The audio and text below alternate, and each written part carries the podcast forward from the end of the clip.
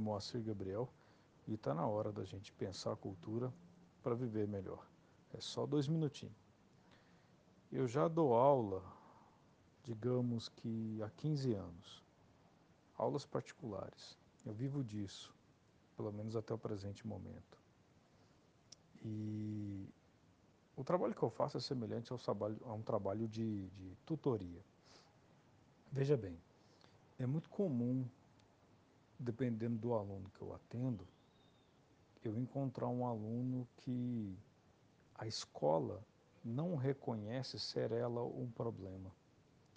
Algumas escolas tradicionais aqui da cidade, por já terem um nome, uma boa fama, é, sempre fazem o caminho mais fácil, o caminho mais largo, é, tomam um atalho.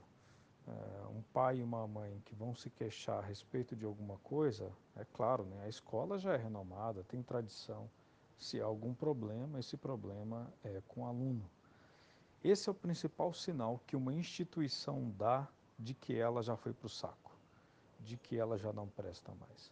É quando ela começa a achar que se alguém não se adequa a ela, é porque a pessoa é que tem problema. Esse alguém precisa mudar.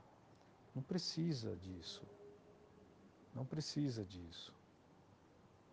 Por que não reconhecer que, mesmo sendo bom, tendo um bom ensino, sendo uma boa instituição, a instituição pode reconhecer. Por que, que ela não reconhece que talvez ela não seja boa para todo mundo?